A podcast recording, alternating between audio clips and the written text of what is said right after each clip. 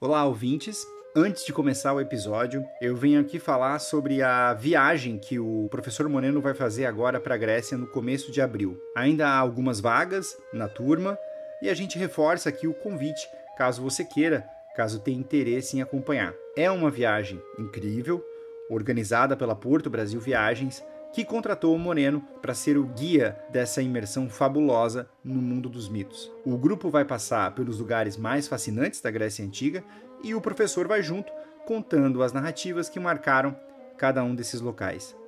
Eu fui a essa viagem no ano passado e digo com total tranquilidade que ela transformou a minha relação com a cultura clássica e eu recomendo muitíssimo. E é uma recomendação sincera, viu? Eles não nos pagaram nada, isso aqui não é um publi. O link para saber mais está na descrição deste episódio.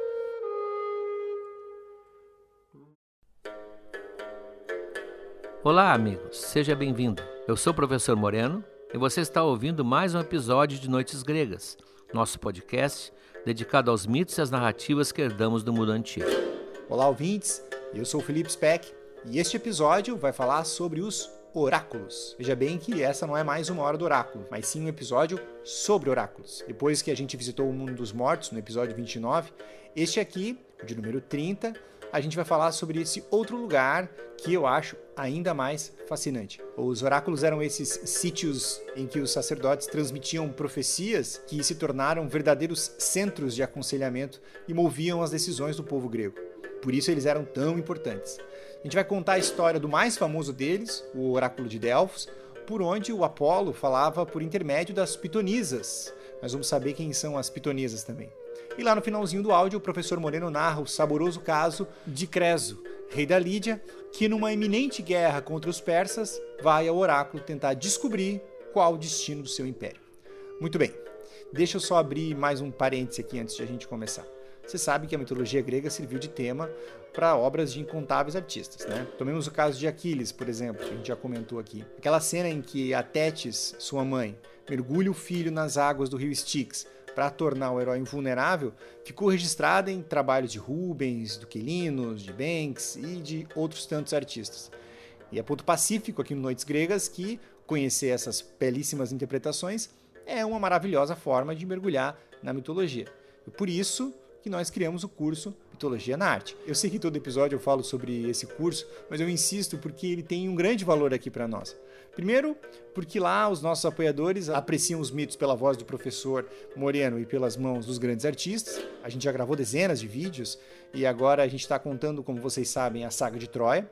Nossa última aula, que foi ao ar semana passada, e a gente até postou um trechinho no Instagram, nós tratamos justamente do Aquiles Contamos toda a história, desde o seu nascimento, a sua formação, a tentativa da sua mãe de deixá-lo invulnerável, que eu acabei de comentar, a educação do herói por parte do centauro Quiron e, finalmente, o episódio em que, às vésperas da partida para Troia, Ulisses vai encontrá-lo escondido lá entre as filhas do rei Licomedes. Esse curso é uma retribuição aos que nos apoiam, um apoio que tem sido fundamental para a gente manter o projeto de pé.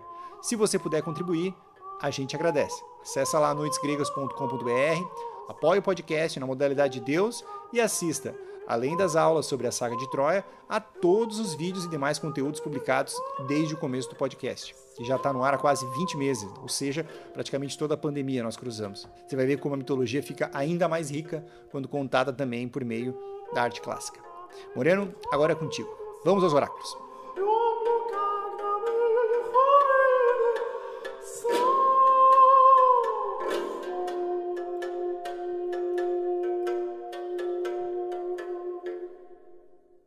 Muito bem. Nós que temos um oráculo no Noites Gregas, vamos falar hoje dos oráculos na Grécia, propriamente ditos. Esse vocábulo tem dois sentidos e a gente usa sempre os dois, inclusive às vezes na mesma frase. O primeiro sentido dele é o lugar onde se fala com a divindade, se consulta a divindade, se ouve alguma resposta, e é um lugar físico. Então tem o oráculo de Delfos, localizado inclusive no mapa, tem o oráculo de Dodona, esse é o primeiro sentido do oráculo, é o local da manifestação do divino. O segundo é a resposta que foi dada. Então o oráculo passa a ser um, como se fosse um sinônimo de profecia. Por exemplo, no caso da Tétis, que o Zeus e Poseidon andavam arrastando asa, que nós já comentamos, Eles só se afastam dela porque a deusa da terra, Gaia, disse que havia um antigo oráculo que dizia que o filho dela ia ser mais poderoso que o pai. Esse já é o segundo sentido. Havia uma antiga profecia. Então, nós vamos sempre lidar com esses dois sentidos. Essas profecias, esses oráculos, como a Terra recuperou, ficariam como que gravados no universo, uma vez proferido por algum sacerdote, ou por algum adivinho, ou por alguma pitonisa, ele ficava mantido valendo como se fosse uma lei suspensa. Foi o que aconteceu exatamente no caso da Tétis. Há um antigo oráculo, diz a Gaia, que diz que o filho dela será mais poderoso que o pai. Quando começa a guerra de Troia, que nós vamos ver mais tarde, a mãe de Aquiles, a Tétis, ah, exatamente essa, essa que foi o pivô da disputa entre Zeus e o Poseidon, ela lembra que um antigo oráculo dizia que Aquiles não sairia vivo de Troia se ele fosse à guerra. Então, há essas sentenças quase cósmicas arquivadas. Ah, então, os oráculos não se apagavam, eles ficavam sempre vigentes. Diríamos hoje, uma linguagem mais simples, eles ficavam em stand-by. Quanto aos locais, os oráculos, agora falando no sentido de local, havia dezenas. O mundo antigo vivia consultando o oráculo. Nós vamos ver que isso é muito importante para eles. Na Grécia, Grécia continental, e depois na Grécia, lá, Magna Grécia, na Sicília, na Calábria, ou lá no outro lado do Mediterrâneo, na Turquia, havia muitos oráculos. Mas havia os mais famosos. Os mais famosos eram dois: Dodona e Delfos. Em Delfos falava o Apolo, que é o que nós vamos nos, preocupar mais hoje, porque é o grande oráculo, é o maior oráculo da antiguidade. E em Dodona falava Zeus, propriamente dito. Uns dizem que mesmo o Apolo não era ele que falava, era Zeus que se manifestava através de Apolo, e portanto também em Delfos era a palavra de Zeus. Mas isso não vem ao caso.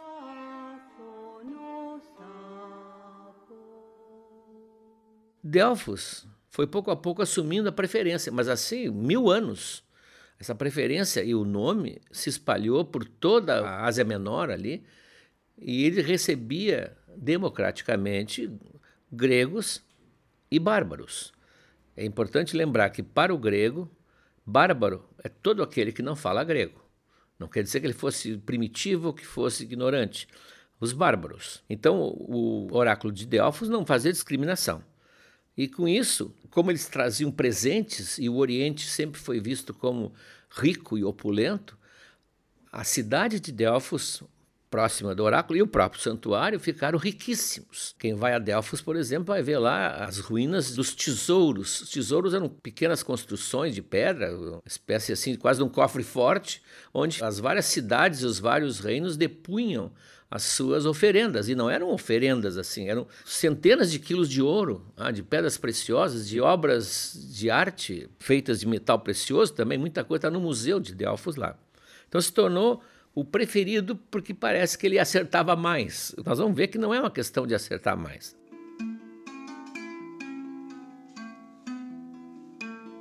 Ao longo de mil anos de funcionamento, ele terminou se transformando também, isso não se comentava na época, mas hoje todo mundo sabe, numa espécie de banco de dados. Não havia, como há na, na igreja, por exemplo, na igreja católica, aquela obrigatoriedade da confidência. Né? Qualquer confissão é mantida em absoluto sigilo. Eles recebiam consultas e, através das consultas, eles iam armazenando, não dados pessoais, mas dados sobre lugares, sobre possíveis extensões de terra férteis e muitas das colônias gregas, as colônias gregas são aquelas localidades em que eles foram se expandindo. Ah, na Sicília houve várias, na Calábria várias, do lado da Turquia hoje várias. Muitas dessas colônias foram sugeridas pelo oráculo. Uma pequena comunidade se via tomada pela fome e não tinha como sustentar uma parte da sua população e ao Delfos perguntar para onde eles iriam, para que lugar se dirigir. Então, não era por acaso. Aí nesse, nesse momento o oráculo estava trabalhando realmente como um centro de informações. Vai para tal lugar assim. Aquelas falas, viagem até encontrar a montanha gêmea. Então eles iam conduzindo a colonização grega. Por que, que Apolo é o deus da profecia? É, isso envolve o seu próprio nascimento. Nós vimos aqui no episódio dedicado a Apolo que o nascimento dele e da irmã dele, Artemis, foi envolvido numa, numa perseguição sem fim por parte de Hera. Leto, que é a mãe deles, no momento que ficou grávida, passa a ser perseguida por Hera, que não quer que nasçam esses dois filhos de Zeus. Tem a toda aquela perseguição, ela decreta que nenhum lugar poderá abrigar a Leto no momento do parto, todos os lugares escorraçam a pobre Leto, e ainda decreta que não poderá, sob a luz do sol, ter aquelas crianças. Então há um impasse até que o Poseidon se apieda e cede uma ilha, né, a ilha de Delos, e monta uma espécie de toldo líquido com a onda e ali protegida do sol, e nesse território em que o Poseidon é o garantidor, ela dá a luz a Artemis, que depois ajuda também a dar a luz ao próprio irmão. Mal terminou o parto, claro que eles nascem como deusinhos, né? já com seus arcos já perfeitamente funcionais. A Hera continua perseguindo. E eles estão obrigados, os trio agora, obrigados a fugir e vão para o norte em direção a Delfos. Lá funcionava já um antiquíssimo oráculo, ou seja, não foi com Apolo que começou, o oráculo de Gaia, a Mãe Terra. E o local era guardado por um animal, uma serpente, mas gigantesca, a Piton, seria até hoje, até hoje é, já falei nisso, o nome das serpentes grandes, grande porte. É, seria quase um dragão. Não era um dragão medieval porque não tinha fogo. Era uma dracaina, é, ou uma dragoa, como vocês quiserem, é, uma fêmea ela os ataca, porque ela é feroz, guardiã do local. Ela, ela os ataca e o Apolo, já com seu arco, ele é certeiro, ele mata a Piton. Mata a Piton e o Zeus fica um pouco dividido, porque são os filhos dele, ele quer que os filhos dele não sofram, mas por outro lado, ele rompeu uma espécie de trato de cavalheiros que existe entre a nova ordem, que é o Olimpo, e a antiga ordem telúrica, né, da Mãe Terra, exatamente, que eles tinham superado. Então ele diz para o Apolo: Olha, tá bem, meu filho, mas é bom compensar. Então, com isso, Apolo institui os jogos de quatro em quatro anos, jogos píticos ou pítios, que não competia com a Olimpíada, porque a Olimpíada é a maior, e também tinha os jogos de Nemeia, também de quatro em quatro anos. Só que os gregos faziam com que o calendário não, não coincidisse. Né? Então, esses jogos píticos criou-se uma espécie de celebração da antiga ocupante do local, que seria a Piton. Por causa disso também, as sacerdotisas que dão os oráculos, que emitem os oráculos, são chamadas as pitonisas. As pitonisas ou as pítias. Tudo está ligado por isso ao Apolo. Neste gigantesco centro, quem vai lá é, tem teatro, tem estádio, tem o templo. Era uma espécie assim de conjunto todo ele dedicado a essa atividade. E havia peregrinos e havia pessoas do mundo inteiro. Só que não podemos ter aquela imagem que às vezes alguns autores dão de multidões, de filas. Não, ele só atendia um dia por ano no começo. Um dia por ano. É o sétimo dia do mês da primavera, que é o aniversário de Apolo, segundo ah, diz a tradição. Então, um dia por ano era muito difícil conseguir um, um, atendimento. Até que, exatamente por causa da procura, eles passaram a atender também no sétimo dia de cada mês. Portanto, aumentou bastante. Mesmo assim, grandes multidões. Claro que essas pessoas não podiam ser atendidas todas elas. Havia precedências, havia preferências. Por exemplo, os que moravam em Delfos tinham preferência absoluta, porque era a cidade deles. E também as grandes personagens, autoridades, celebridades, digamos assim, também sempre se arranjava um lugar na fila. O resto participava de um sorteio para ter um lugar na fila. Bom, quem estava na fila esperava que não baixasse o sol. A hora que o sol baixava, parava a atividade, ele só no mês seguinte ele tinha que voltar. Isso é um pouco assim, parece as nossas filas ah, do SUS, com muita gente esperando e não tendo lugar para todo mundo qualquer pessoa, mesmo os mais pobres, para serem admitidos, tinham que oferecer alguma coisa, pagar alguma coisa, fazer presentes, oferecer algo especial para uma espécie assim de tesouraria que recebia isso aí. Isso depois quem lê o material exclusivo vai ver as peripécias do trio do Pica-Pau Amarelo, a Emília, o Pedrinho e o Visconde, que vão ter que fazer grandes negociações. Eles vão a Delfos três vezes. E nas três vezes, evidentemente, que eles, a la brasileira, eles dão uma enrolada no sacerdote da porta, no tesoureiro, etc, etc. Comentaremos mais tarde.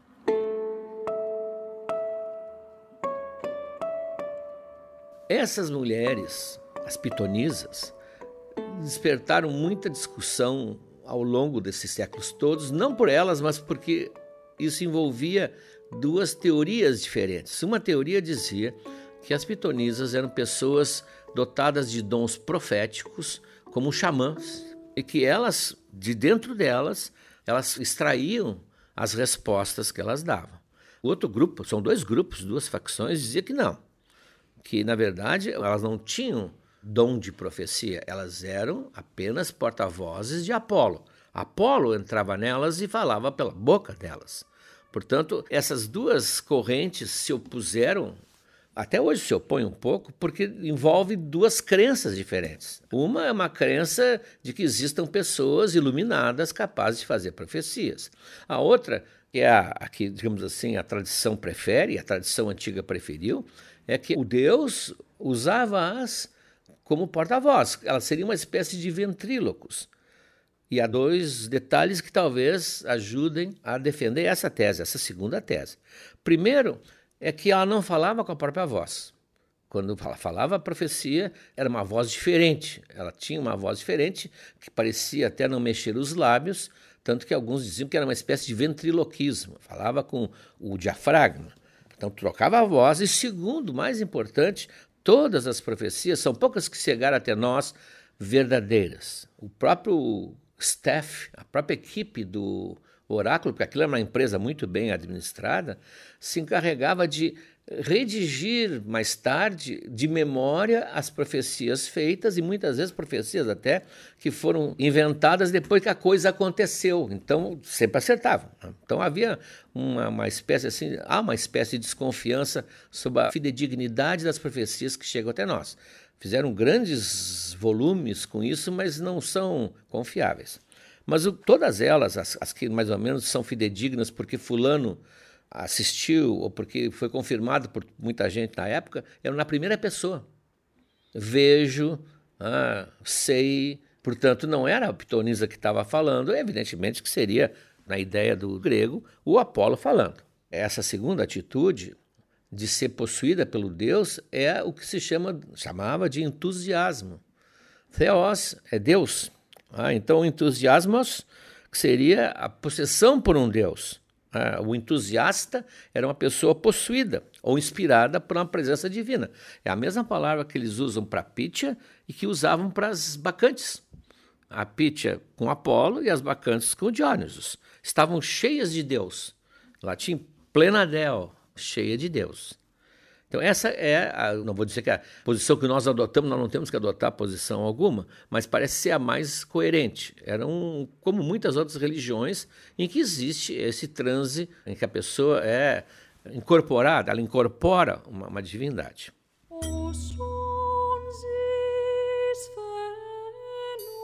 Por que ali, naquele lugar? Bom, quem chega a Delfos até hoje fica impressionado. Os gregos são famosos nos meios arquitetônicos, famosos pelo seu acerto em escolher lugar para os seus templos. Eles tinham uma, um sentimento do local, o espírito do local, que é raríssimo encontrar um templo grego que não se esteja adequando exatamente à paisagem no lugar mais precisa, melhor não poderia ser. Então, é um lugar de difícil acesso. Hoje não, tem estrada, mas era uma estrada tortuosa no meio de vales e formações rochosas.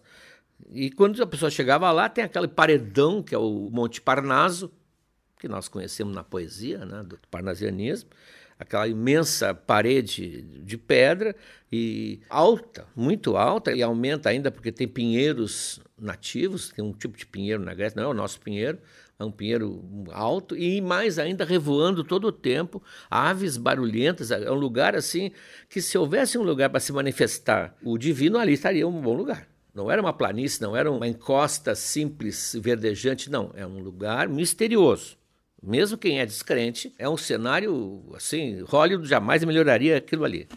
Então todo visitante ali sentia que ali pode estar realmente alguém que representa a voz do Deus, no caso do Apolo. Por que foi escolhido esse lugar?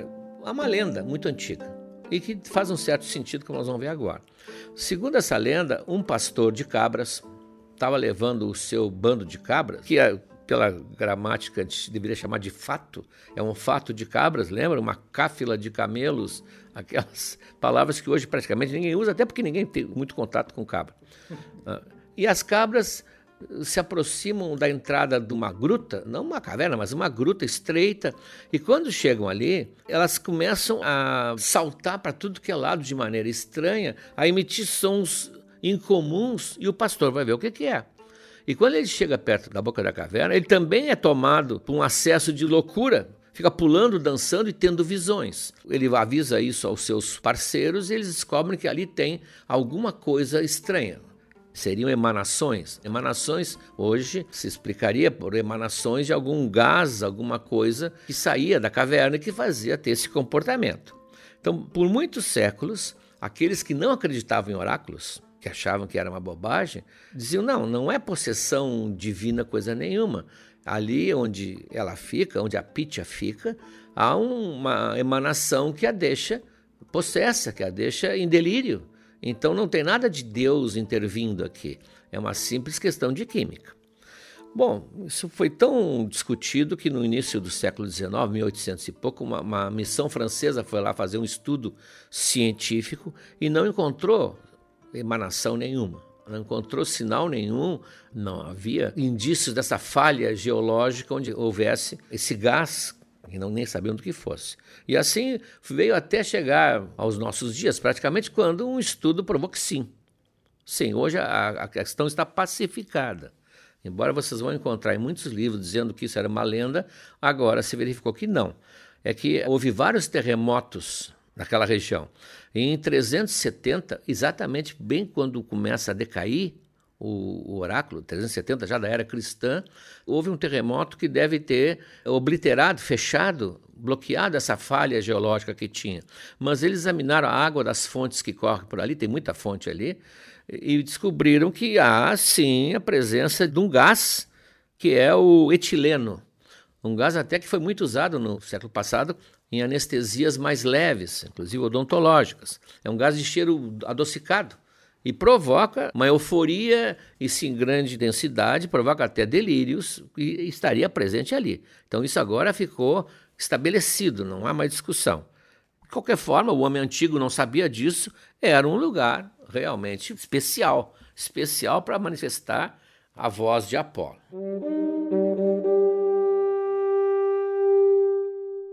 E o que perguntavam? Quais eram as FAQ? Quais eram as perguntas normalmente feitas? As perguntas que normalmente se fazem em qualquer parte do mundo, em qualquer época. As preocupações objetivas do homem comum, em qualquer lugar do planeta. Devo casar com fulano? Devo viajar por mar ou por terra? Devo comprar mais uma prensa de azeitonas? Posso emprestar dinheiro para o vizinho? Vou ser feliz com a mulher com quem vou casar? Vou ter filhos homens? Minha próxima viagem para as colônias vai ser perigosa? Por que todo mundo na minha família tem problema de visão? Que Deus está me castigando e me perseguindo? Ou seja, as coisas de sempre. O que deve se ouvir em qualquer lugar do planeta, em cartomantes, em adivinhos, em xamãs, é a pergunta da humanidade. Há alguns anos, uma tribo africana recebeu um convite de levarem 20 ou 30 jovens para os Estados Unidos, não me lembro para que estado, para dar a eles uma educação e uma, uma formação para eles poderem voltar depois para a tribo e colaborar com o seu conhecimento. Então, os anciãos disseram que queriam deixar uma mensagem para eles, porque estariam afastados dos anciãos, que são, em qualquer sociedade mais primitiva, a fonte de sabedoria, quem guarda o saber da tribo. Então, os organizadores, evidentemente, providenciaram um gravador, gravaram umas sessões de conselhos. E quando esse grupo chegou, parece que a Nova York, foi o ponto de chegada, não sei se era o ponto de destino, Muita gente queria saber o que que tinha, quais eram esses conselhos, o que, esse saber da tribo. E um teve acesso à gravação e era: ah, seja bom com o vizinho, ah, respeite seu pai, ouça os mais velhos. É a mesma coisa no planeta, como há até tabuinhas na Suméria que dizem exatamente a mesma coisa. Então, alguns chegavam a querer que o oráculo fosse detetive. Quem roubou minha ovelha? Bom, é. Quem envenenou a água do meu poço? A criança que está na barriga da minha mulher é mesmo minha? E são perguntas que eles faziam, todos, mas nunca obtinham uma resposta clara, porque o oráculo não é para responder respostas claras. Como disse o Heráclito, o oráculo não revela, o oráculo não oculta, ele sinaliza. Vamos ver que isso é muito importante para a compreensão como é que um povo filosófico, racional como o grego fez durar o oráculo durante tanto tempo. É porque não é um, quem vai responder, me diga se ele está com outra. Não, não é isso. No fundo, ele, nós vamos ver, ele abre para a pessoa que consulta uma porta que estava fechada e que é a pessoa que vai abrir. Bom, a, havia um problema que nunca foi bem estudado porque não há documentação.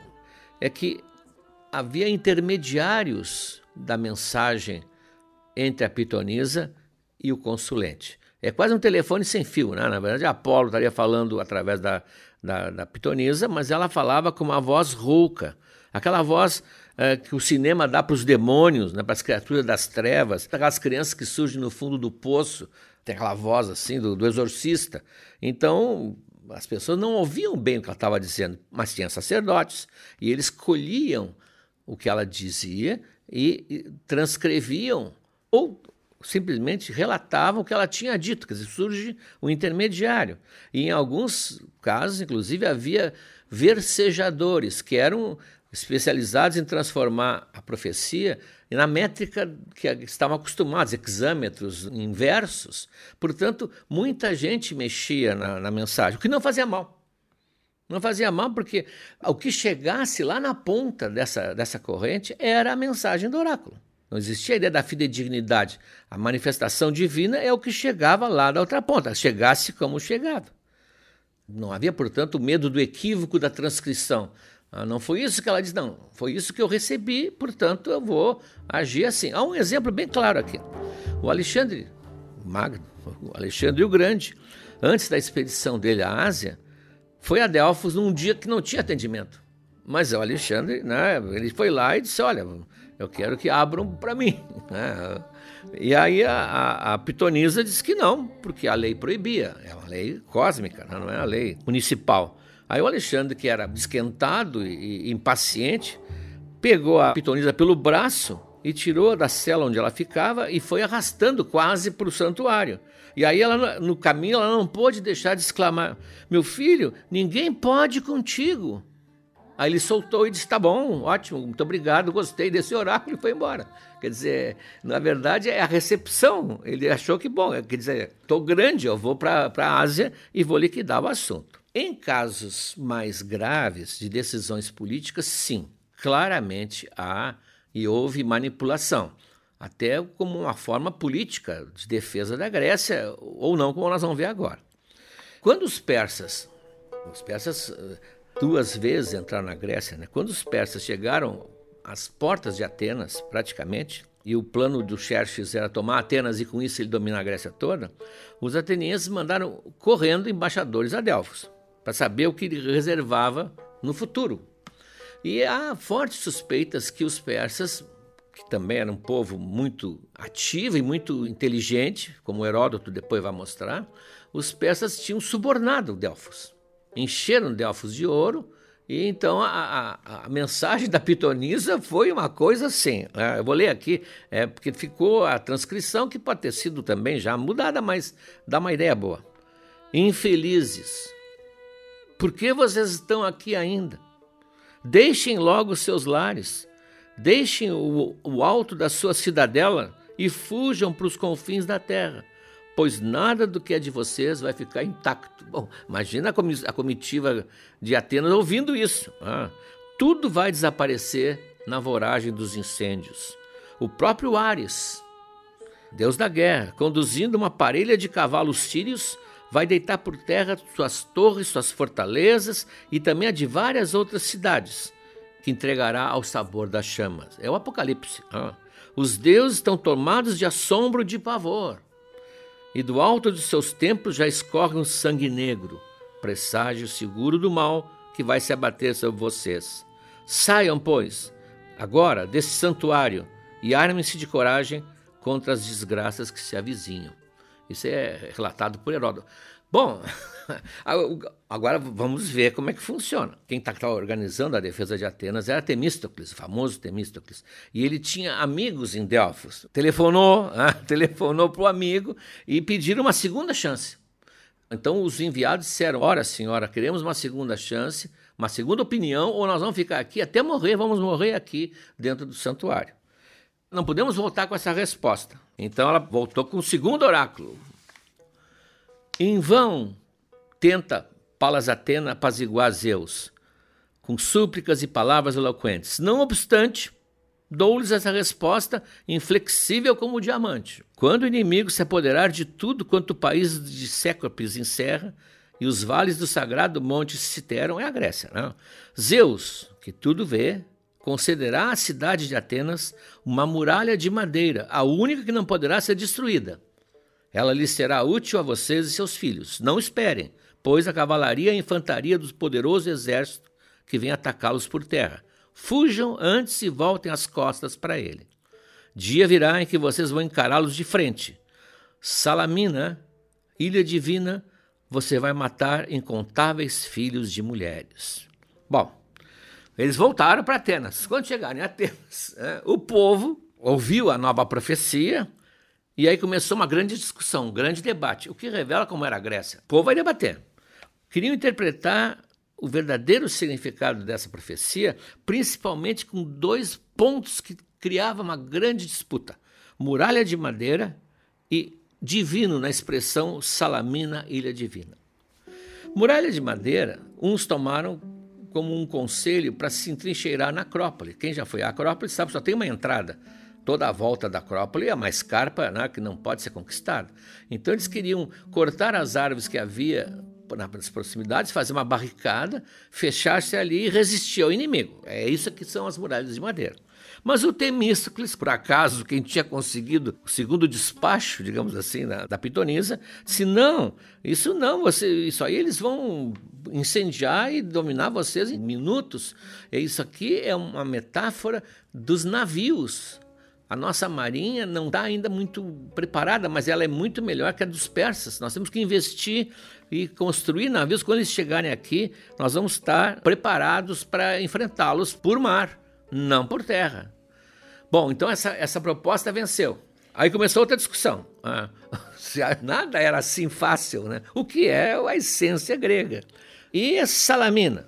Ah, Salamina, nós vamos morrer em Salamina. Não, a discussão não, se fosse para morrer, não teria dito Salamina, ilha divina, teria dito Salamina, ilha cruel. Então, vejam bem que é ali que nós vamos vencer, e realmente foi ali que venceram. Ah. Mas é claro que nós estamos vendo que eles sabiam que o oráculo tem que ser interpretado. E há essa grande diferença que faz um autor entre a cultura grega e a cultura persa. Na cultura persa, as profecias eram dadas normalmente por sonho. O rei sonhava. Portanto, o rei acordava e é assim que eu sonhei, é assim que será. Na Grécia, não. Era um tipo de mensagem para ser discutida. Portanto, o que ia prevalecer, na verdade, era a vontade do povo. O oráculo apenas aumentou a autoridade da vontade do povo. Se o povo interpretava assim, é porque era assim que o Deus tinha falado. Isso é típico da cultura grega da disputa, né, que foi marcada em todas as áreas intelectuais da Grécia. É um mecanismo que provocava interpretações. Isso era o oráculo para eles. Heródoto fala dos etíopes. Os etíopes tomavam os oráculos ao pé da letra. O grego jamais. Ele sabia que aquilo era uma mensagem cheia de significados e que eles deveriam, através de oposições e discussões, chegar a uma decisão. É um episódio admirável porque mostra exatamente isso. O oráculo provocava o debate.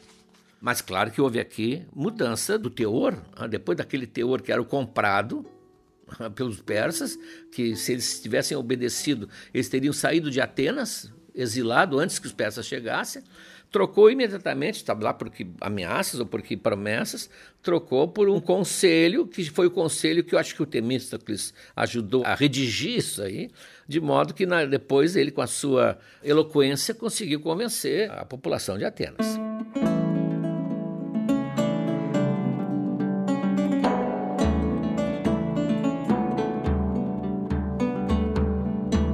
História mais saborosa envolvendo o oráculo de Delfos, até porque foi relatada minuciosamente e de uma forma maravilhosa por Heródoto, é a história de Creso. Creso era um rei da Lídia. A Lídia era um reino na, na Ásia Menor, riquíssimo, porque ali teria o rio Pactolo, que é um rio que aparece na história de Midas, aquele rei do toque de ouro.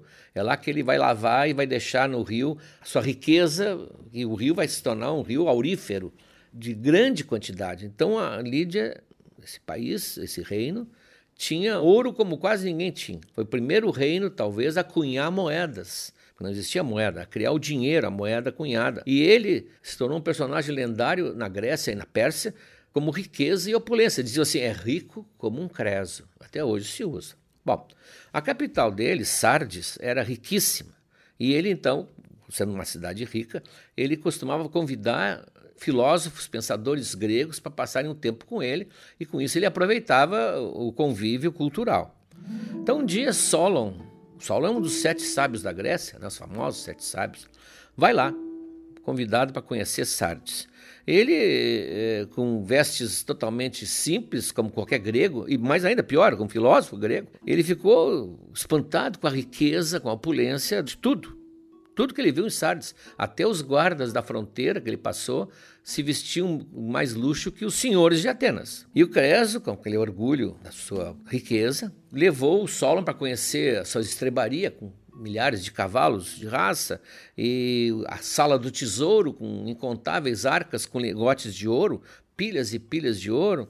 E mostra tudo isso e aí pergunta, como quem não quer nada, quem você considera o homem mais feliz do mundo? Claro que a esperança da resposta seria tu. Mas o Solon, que não se impressiona com isso, disse: Olha, eu conheço, aí diz dois ou três casos que ele conheceu na Grécia. Um que é um homem que sempre foi bom e que teve a coragem de morrer dignamente lutando pela pátria. Esse, esse é um homem feliz. Dois irmãos também que ficaram famosos, muito fortes, que morreram do esforço de puxar no muque um pesado carro de bois que estava sem os animais para levar a mãezinha doente num templo. Quando chegaram lá em cima, no alto de uma encosta, eles morreram. O Creso cada vez mais desapontado. Aí começa a achar que o Solon é um grosseirão. As roupas que ele usa também não poderia ter ideias muito avançadas. E o Creso uh, reclama né, dessa relação diferente, blasé do Solon. E o Solon diz: Olha, estou dizendo isso, majestade, porque só vamos saber se um homem teve uma vida feliz na hora da morte. A vida é cheia de imprevistos, por isso que só pude dar como exemplo pessoas que morreram. Enquanto estiver vivo, não podemos saber se é ou não é o homem mais feliz do mundo. Bom, o Creso o despacha de volta, né, desapontado. Passa o tempo e o Creso fica assustado com o crescimento do poder de Ciro, que é o imperador da Pérsia, que está próximo a ele, é limítrofe, e está com medo de ser invadido. Então ele acha que, antes de ser invadido, seria melhor invadir.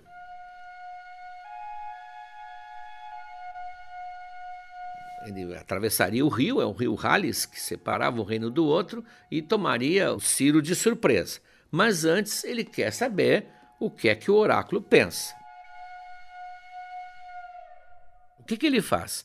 Ele despacha sete emissários, cada um por um dos mais famosos oráculos na época, claro que entre eles Delfos, Cuma, Dodona, dizendo que daqui a 100 dias da sua partida de Sardes, eles devem se apresentar ao oráculo e fazer a seguinte pergunta, eles levam anotado o que é que Creso está fazendo hoje, neste momento. Ou seja, ele vai testar os oráculos. Foi o único que teve essa ideia. É evidente que ele vai se dar mal. Então, os seus enviados viajam, né, cada um do seu lugar, e 100 dias depois, todos fazem a mesma pergunta e anotam, como ele tinha mandado, cuidadosamente a resposta. e voltam. O que, que o Creso estava fazendo? O Creso pega um caldeirão de bronze, ele pega um caldeirão de bronze e faz um ensopado de carne de tartaruga com carne de carneiro. É isso que ele está fazendo. Quando voltam as respostas, ele abre e a resposta de Delfos é assim: Conheço o número dos grãos da areia e a medida do mar. Compreendo a língua do mudo e ouço a voz do que não fala. Meus sentidos acusam o cheiro de uma tartaruga que está sendo cozinhada com a carne de um cordeiro num caldeirão de bronze. O bronze estende sobre ela, o bronze recobre-a. Aí o diz, bah, é, é, é, Delfos, é Delfos, não tem dúvida, Delfos é o, o oráculo. Então, o que, que ele, segunda providência, manda um navio de ouro para Delfos com presentes, com bases de estátuas todas de ouro e caldeirões de bronze e não sei quantas mil lingotes, ele forra Delfos com ouro. E isso o torna uma pessoa VIP, tanto que ele passa a ter o direito de ser atendido quando ele quisesse. Então, já preparado o caminho, ele vai lá. E a pergunta é a seguinte: eu estou pensando ah, em começar uma guerra. Se eu atravessar o rio Hales, que é o rio, o que vai acontecer? E o oráculo, depois de algum tempo, diz: um grande império vai cair, sem dúvida. E ele, pá, tá feito. Prepara uma expedição, reúne o seu exército e vai em direção à, à, fronteira, ataca Ciro e o Ciro vem com toda a força e o toca de volta para a capital, onde ele se entrincheira e tenta resistir, mas não consegue. Não consegue e é aprisionado. É aprisionado e a cidade começa a ser saqueada e o Ciro, como todo imperador persa, gosta de grandes espetáculos.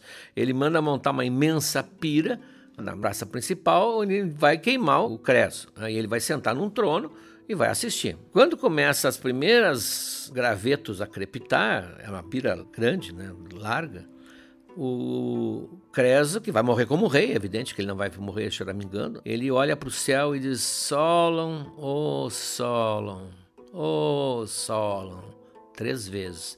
E o Ciro, atento, chama o intérprete. Quem, quem é esse Deus que ele está chamando? Eu não conheço. Ele conhecia os deuses gregos. Nunca ouvi falar. Pergunta. Aí o intérprete vai lá e o fogo começando a, a crepitar. E o Saulo explica: ah, é o homem mais sábio que eu conheci, que me disse, que agora eu estou entendendo, que só realmente na hora da morte a gente pode ver. Eu realmente admiro o Saulo. Aí ele volta, o intérprete diz: olha, ele disse assim, assim, assim. O Ciro disse: manda parar. fica interessado, porque isso o Heródoto mostra. Os persas eram extremamente atentos. Né? Manda parar, eu quero falar com ele. Só que na hora de tentar tirá-lo da pira, o fogo já está em volta e ninguém consegue se aproximar. E o Creso, então, já sentindo o calor, ele diz: oh, Apolo, tu me traíste, Apolo. Ah, Apolo. E aí que vem uma chuva. Terrível chuva. Terrível chuva e apaga a pira. Apaga a pira, tira o sol, tira o Creso da pira e ele vem falar com o Ciro. E eu, eu achei muito interessante esse, essa, esse teu relato do, desse filósofo grego. Ele ensinou algo que vale para mim também. E eu te admiro também. Ah, eu acho que não tem por que eu te matar. Tu podes ficar aqui, tu vai me ajudar, tu, tu és ilustrado, tu vai me ajudar, vai ser um meu conselheiro. Aí em volta estão saqueando toda a cidade. Né? Aí ele diz, majestade, eu posso dizer alguma coisa? Claro o, que, que eles estão fazendo? Ah, estão saqueando a cidade, mas a cidade não é mais minha, é sua. Ele, é, sim, é verdade, eu não tinha notado, mas é que agora eu não vou conseguir que eles devolvam. Não, mas pode dizer que um oráculo disse que tem que deixar uma parte para Júpiter, no caso para Zeus, para apaziguar e agradecer. E aí eles não vão se opor, porque não, não será Vossa Majestade que está tirando deles, mas é para Deus. E ele se torna conselheiro do Ciro. Quando os persas vão para Gré a Grécia, ele vai junto. E ele manda emissários a Delfos dizer: Mas como é que me fizeram isso? Eu que sou um benfeitor de Delfos, como é que me abandonaram? E o oráculo pergunta: Mas o que foi dito? Disse que se eu atravessasse o rio, um grande império cairia. Mas caiu. Ah, tu quisesse acreditar que era o do Ciro, mas não, nunca pensasse na hipótese que fosse o teu. Sim, mas mesmo assim me abandonaram, me deixaram quase que eu morro. Aí o oráculo pergunta: e quem te mandou aquela chuva? Então a história de Creso passa a ser assim, evidentemente que nós sentimos aqui o dedo do ficcionista. O Heródoto é um grande contador de histórias, mas é a versão mais completa do trajeto de uma profecia, desde o início até o fim. Mas na verdade ele acreditou no que ele queria. É isso que o oráculo faz. Ele sinaliza e a pessoa segue o seu caminho. A pergunta então é por que os gregos mantiveram-se fiéis, respeitando Delfos e outros oráculos também, apesar de tantas discrepâncias, tantas, tantos erros e, pior ainda, com mensagens antipatrióticas, como foi aquela do caso das muralhas de madeira. Por que, que eles continuaram a acreditar e a respeitar, tendo o maior conjunto de filósofos que o mundo já produziu? Na verdade, os gregos respeitavam os oráculos não porque eles fossem simplórios, fossem supersticiosos, mas eles não podiam passar sem o oráculo. É o oráculo que dava para eles uma segurança necessária, uma confiança de que havia uma ordem supranatural, acima até dos deuses, e que confirmava o que eles estavam fazendo. Eles precisavam dessa, dessa garantia. Então eles inventaram, claro que não inventaram conscientemente, mas inventaram essa espécie de consulta a um poder superior períodos que a Grécia passou na época arcaica de grandes dificuldades e quando se deram conta os gregos da nossa pequenez diante do universo e da falta de segurança, inclusive em relação aos deuses que às vezes se ofendiam por qualquer coisa, e as doenças e o miasma, tudo isso, essa carga precisava de uma crença, mesmo que pro forma ali para dar um, um apoio cósmico. Havia, portanto, uma ordem, e essa ordem se manifestava pela boca do oráculo. Claro que, como nós vimos, eles depois interpretavam. Era uma espécie assim de, de mandar uma mensagem para si mesmos. Aquele caso da muralha de madeira foi típico. Ali estava a democracia grega pulsante. E no caso das, das pessoas individuais, a mesma coisa. O oráculo o fazia com as suas palavras, provocava o seu inconsciente e ele se manifestava no fundo pelo que ele queria. Não é que já tivesse decidido, Evidente que ele não iria até Delfos se ele tivesse já tomado uma decisão, mas é, ele fazia brotar aquilo que ele já trazia dentro dele. Por isso, o oráculo é um mecanismo, se tornou um mecanismo fantástico de realimentação da civilização grega. Por isso ele continuou tanto tempo, mesmo já com filósofos e cínicos e, e céticos, todas aquelas escolas que talvez até não acreditassem em pitonisa nem coisa nenhuma.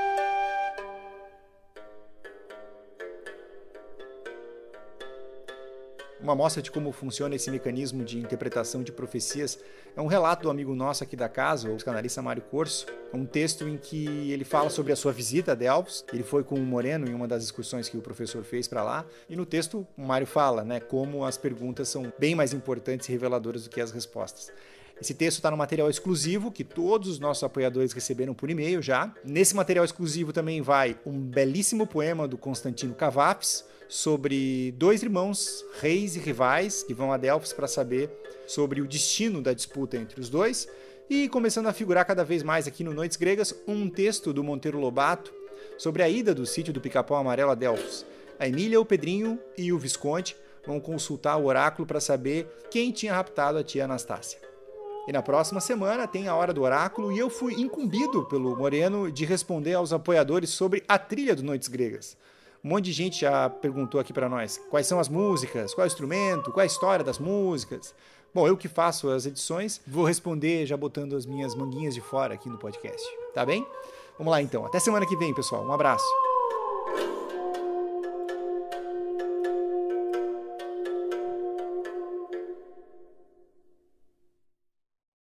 Olá, amigos. Chegamos agora ao terceiro ano do Noites Gregas. Já contamos muitas histórias, mas tem muito mais pela frente. Tem toda a Ilíada, a Odisseia, as Metamorfoses de Ovid e muitas outras coisas. Mas para que a gente consiga seguir em 2023, para produzir esse podcast que nos dá muito prazer, mas também muito trabalho, nós precisamos do apoio de vocês. Acesse noitesgregas.com.br barra apoiar o link está na descrição desse episódio. E veja como você pode ajudar. Um abraço.